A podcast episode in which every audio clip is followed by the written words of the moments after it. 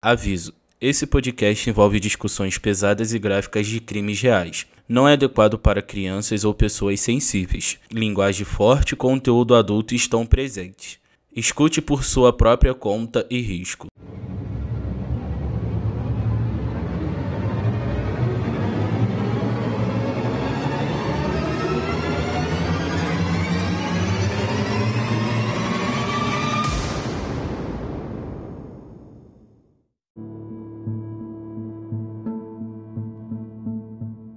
Olá, notórios! Aqui é a Thay e eu tenho uma super novidade para anunciar para vocês.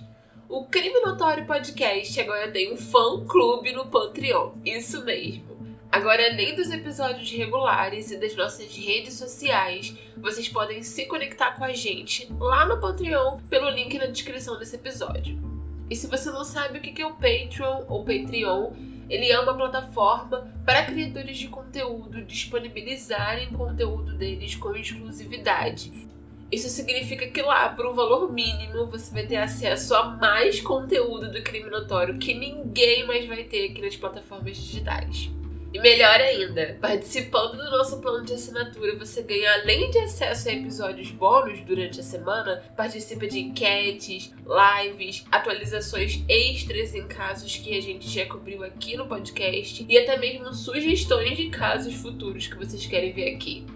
A partir de R$ reais por mês, você recebe um episódio bônus toda segunda-feira narrado por mim. E a partir de R$ reais, você recebe todos os episódios bônus mais um longo por mês, assim como os episódios aqui no podcast de toda quinta-feira. Você não vai ficar de fora dessa, né, Notório? Além de tudo, participando do fã clube você nos ajuda a manter o podcast funcionando e a investir em novos equipamentos para melhorar o conteúdo do podcast. Lembrando que o link para o nosso Patreon está na descrição desse episódio, ou vocês podem ir até o nosso Instagram, arroba e acessar o link na bio. Não deixem de conferir, tá super legal. A gente tá fazendo um conteúdo muito especial para vocês. Muito obrigada por nos ouvir. Fica agora com um spoiler de como são os nossos episódios bônus lá no fã clube para vocês ficarem com um gostinho de quero mais e irem se inscrever. Um beijo e se cuidem. Olá, notórios, tudo bom com vocês? Bem-vindos ao fã clube do Crime Notório Podcast. Aqui é um espaço onde você, que assim como nós nunca tem o suficiente sobre true crime, sempre precisa de mais. Então, teremos muitos episódios bônus para matar a sua vontade, enquanto não sai o episódio da semana lá nas plataformas de áudio principais. Muito obrigada por nos ajudar a manter o podcast funcionando e a investir em novos equipamentos para melhorar o conteúdo do crime notório. Então, sem mais delongas, vamos ao nosso episódio. Na manhã de 20 de setembro de 1988, Perry Doyle estava com sua filha na sua casa em Belen, New Mexico, Estados Unidos. A sua filha Tara, de 19 anos, era uma caloura na Universidade de New Mexico que estava passando as férias em casa com a família. A Tara era aquele tipo de pessoa super ativa e super atlética, e durante o ensino médio ela fazia atletismo e era cheerleader, né, líder de torcida. E mesmo agora na faculdade, ela ainda se mantinha em forma, bastante ocupada com atividades físicas, como por exemplo jogar tênis e andar de bicicleta.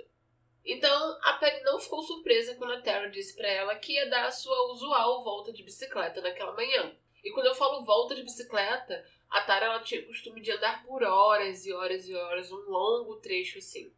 E aí, como a bicicleta dela tinha um pneu furado, a Tara pediu a mãe dela para usar a bicicleta rosa-choque dela.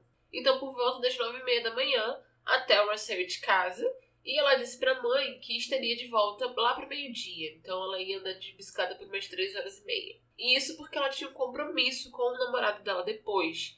E aí ela disse que se ela não voltasse naquele horário, era para ir buscá-la. E isso pode parecer meio estranho, mas a Terra era extremamente regrada e pontual. Então, como ela tinha planos à tarde, ela só queria se certificar de que mesmo que ela perdesse a hora, a mãe estaria lá para avisar que ela ia chegar atrasada e tal. Como eu disse, ela andava de bicicleta por horas e horas e às vezes se perdia nesse entusiasmo dela. Então ela saiu de casa em direção à Route 37, que era a rodovia onde ela geralmente pedalava.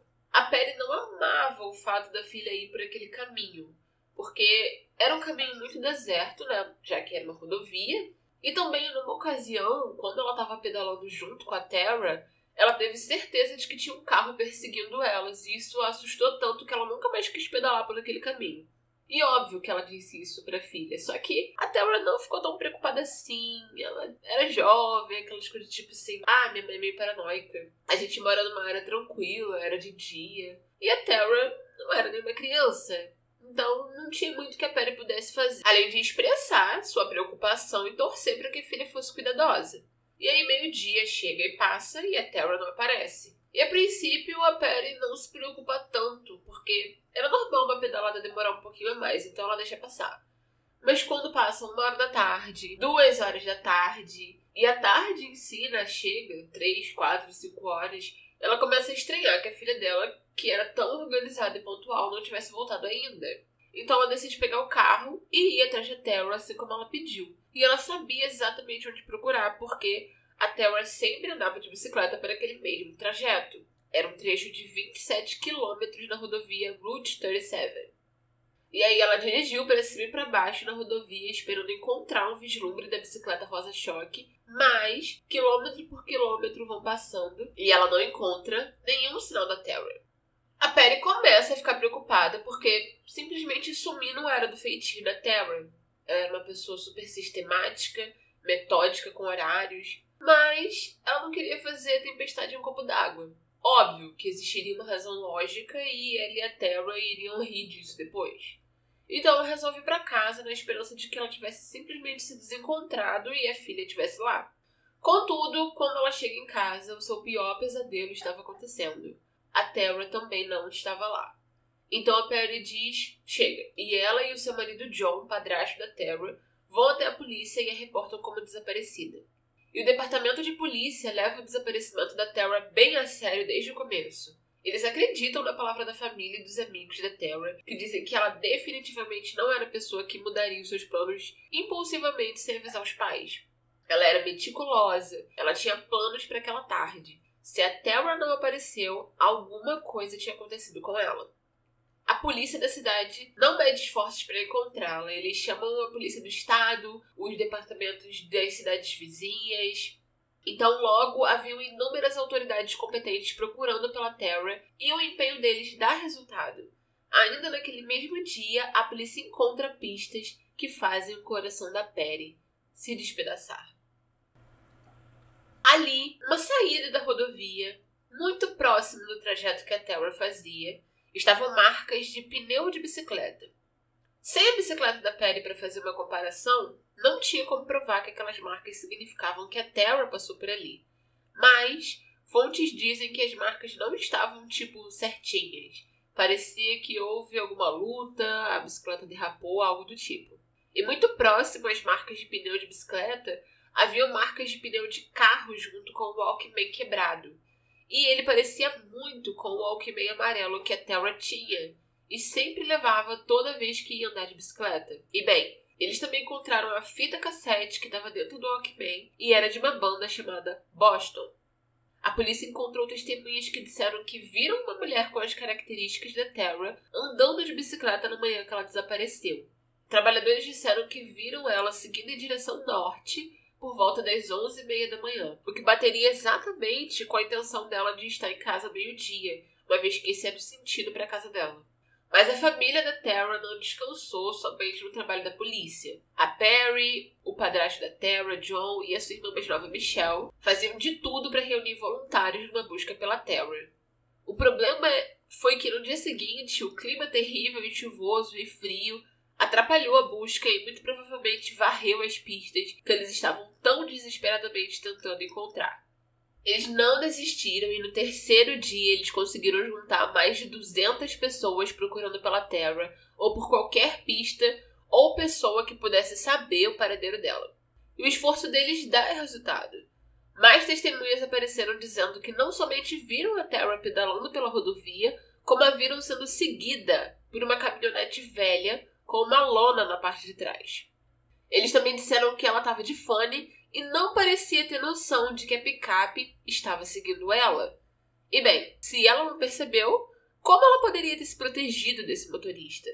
Contudo, embora todas essas pistas parecessem promissoras, elas acabam não levando a muita coisa, então tudo que a família da Terra pôde fazer foi esperar. Os meses foram passando, e assim como em inúmeros casos de desaparecimento, o caso da Terra esfriou. E sem nenhuma pista nova, o caso eventualmente foi esquecido e arquivado.